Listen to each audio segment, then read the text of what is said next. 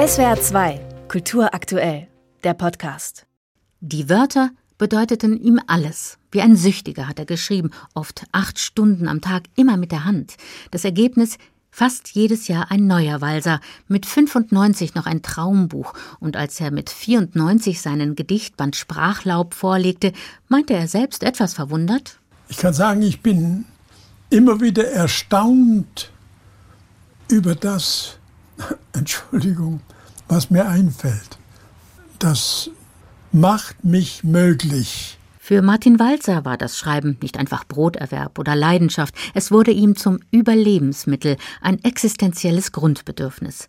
Das Leben müsse man einfach in einen Roman verwandeln, denn er habe festgestellt, alles, was schlimm ist, was ich nicht ertragen kann, was mir weh tut, was mir fehlt, dass ich das am besten doch überlebe, wenn ich dagegen schreibe. Ich schreibe nicht immer das auf, was passiert, sondern ich schreibe das, was passiert, so auf, dass ich es ertragen kann. Was nicht bedeutet, dass Walsers Werke tröstlich oder gemütlich sind oder dass sie versuchten, die Welt zu erklären, auch wenn sie von der Welt handeln, von dem, was Menschsein ausmacht, lustvoll, unerhört, hemmungslos. Das ist nicht schön, das ist nicht glücklich, das ist nicht strahlend, das ist nicht gewinnend. Und diese Art von Erzählung, äh, die macht mich zu einem Autor, der, wie ich das lange Zeit formuliert hat, nicht zu einem Geschenkbuchautor hat werden lassen. Vornehme Zurückhaltung war seine Sache nicht.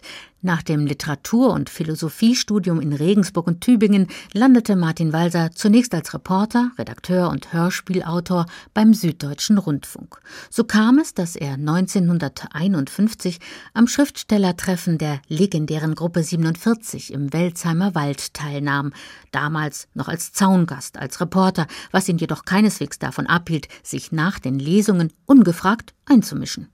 Dann war Diskussion. Dann habe ich mich gemeldet und habe gesagt, ich fand beide nicht gut. Und dann hat der Hans-Werner Richter mich sofort unterbrochen und gesagt, ja, Gäste diskutieren nicht mit. Acht Jahre arbeitete Walser für den Stuttgarter Rundfunk. Broterwerb, aber nicht nur. Es sei eine sehr verführerische, lebendige Tätigkeit gewesen, meinte er rückblickend. Das war schon ein Reiz. Nur habe ich dann gemerkt, äh, wie langweilig Sitzungen sind. Ein Sitzungstag, der vergeht überhaupt nicht, während beim Schreiben die Zeit vergeht wie nichts. Dann doch lieber ein Dasein als freier Schriftsteller. 1957 ging es zurück an den Bodensee, nicht nach Wasserburg, wo er geboren wurde, sondern zunächst nach Friedrichshafen, um schließlich in Nussdorf bei Überlingen sein geliebtes Arbeitszimmer mit Blick auf den See beziehen zu können und natürlich auch, um regelmäßig im Wasser abzutauchen. Ich schreibe mit der Hand, das verkrampft so, wenn du stundenlang schreibst, dann bist du nachher vollkommen verkrampft. Und wenn du dann eine Stunde schwimmen kannst, dann bist du gerüstet, nicht wahr? Dann bist du gelöst.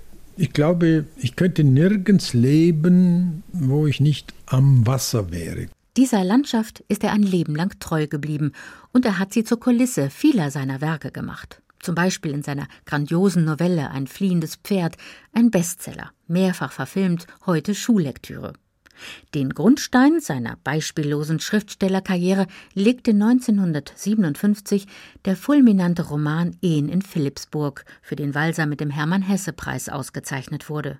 Viele weitere sollten folgen, Walser beeindruckte durch eigenwillige, sprachmächtige Bilder, durch einen schonungslosen Blick auf eine bundesrepublikanische Wirklichkeit voller moralischer Abgründe und zweifelhafter Karrieristen. Sehr präzise lotete er die Befindlichkeiten einer Gesellschaft aus, in der sich der braune Ungeist keineswegs erledigt hatte. Unspektakulär die Heldinnen und Helden seiner Geschichten, Außenseiter, beschädigte oder erniedrigte Existenzen. Kein Wunder also, dass ihm die Literaturkritik gern das Etikett gesellschaftskritischer Autor verpasste, sehr zum Missfallen Walsers. Das ist einfach eine Hundemarke, die man einem umhängt. Und das kommt, glaube ich, bloß daher, weil die Kritiker haben nicht so viel Zeit, die müssen so viele Bücher besprechen und dann sind sie froh, wenn beim ersten Hinschauen ihnen etwas einfällt und da ist eben einigen bei mir eingefallen Gesellschaftskritik. Damit unterschieben die Kritiker einem eine Absicht, um einen nachher daran zu messen, ob man diese Absicht sozusagen erfüllt, erreicht hat oder nicht. Und es gab diesen einen, dem fiel beim Namen Walser stets nur dasselbe ein. Er ist im Grunde überhaupt kein Erzähler. Ich kenne keinen einzigen Roman von ihm, der gut war. Erzählen kann er ums Verrecken nicht. Literaturpapst Marcel Reich-Ranitzky gefiel sich einmal mehr in der Rolle des ungnädigen, polemischen Richters, was Walser 2002 mit dem Roman Tod eines Kritikers quittierte, einer beißenden Satire auf den Kulturbetrieb, die ihm zugleich den Vorwurf einhandelte, antisemitische Klischees bedient zu haben. Wieder einmal, denn erst 1998 hatte der große Mann der deutschsprachigen Literaturszene mit seiner Friedenspreisrede in der Frankfurter Paulskirche einen Skandal ausgelöst. Auschwitz eigne sich nicht zur Moralkeule zu werden, dürfe nicht zu gegenwärtigen Zwecken instrumentalisiert werden, meinte Walser, auch nicht zu guten. In der Paulskirche hätte ich ein sanft gesellschaftskritisches Verslein abspulen können, dann wäre ich der gesellschaftskritische Intellektuelle gewesen, den man am Sonntag gern als Pfarrerersatz hat. Einen geistigen Brandstifter nannte ihn der von dieser Rede zutiefst geschockte Ignaz Bubis, der Vorsitzende des Zentralrats der Juden in Deutschland. Die anschließend öffentlich ausgetragene Schlussstrichdebatte konnte später zwar beigelegt werden, doch der Schatten dieser Auseinandersetzung ist geblieben. Und dann kam Herr Bubis und hat mir angeboten, sozusagen eine Art Versöhnung. Er hat einen Vorwurf zurücknehmen wollen und da war ich so verkrampft, das habe ich nicht akzeptieren können. Und das tut mir nachträglich sehr, sehr leid. Geschmeidig war er halt nie keiner, der dem Zeitgeist nach dem Mund redete, der schöne, mehrheitsfähige Positionen von sich gab. Vom Rand von seinem geliebten Bodensee aus schleuderte er der Bonner, später der Berliner Republik so manch ruppige Zumutungen entgegen. In den 60er und 70er Jahren liebäugelte er mit der Linken, ohne Parteigänger zu werden.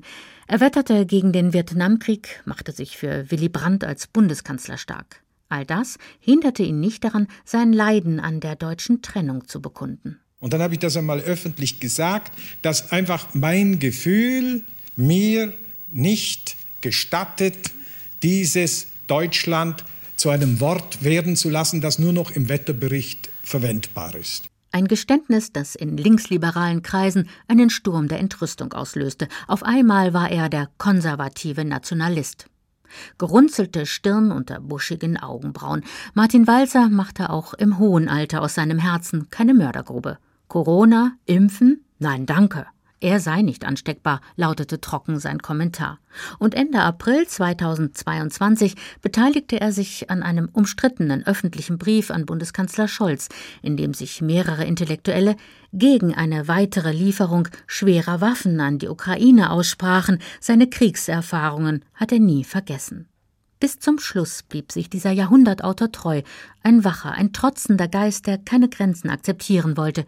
So liest sich eines seiner letzten Gedichte wie die Bilanz seines Lebens. Unermüdlich sein und unersättlich und undurchschaubar und unerklärlich und unzumutbar und unsterblich, mehr nicht. SWR 2 Kultur aktuell. Überall, wo es Podcasts gibt.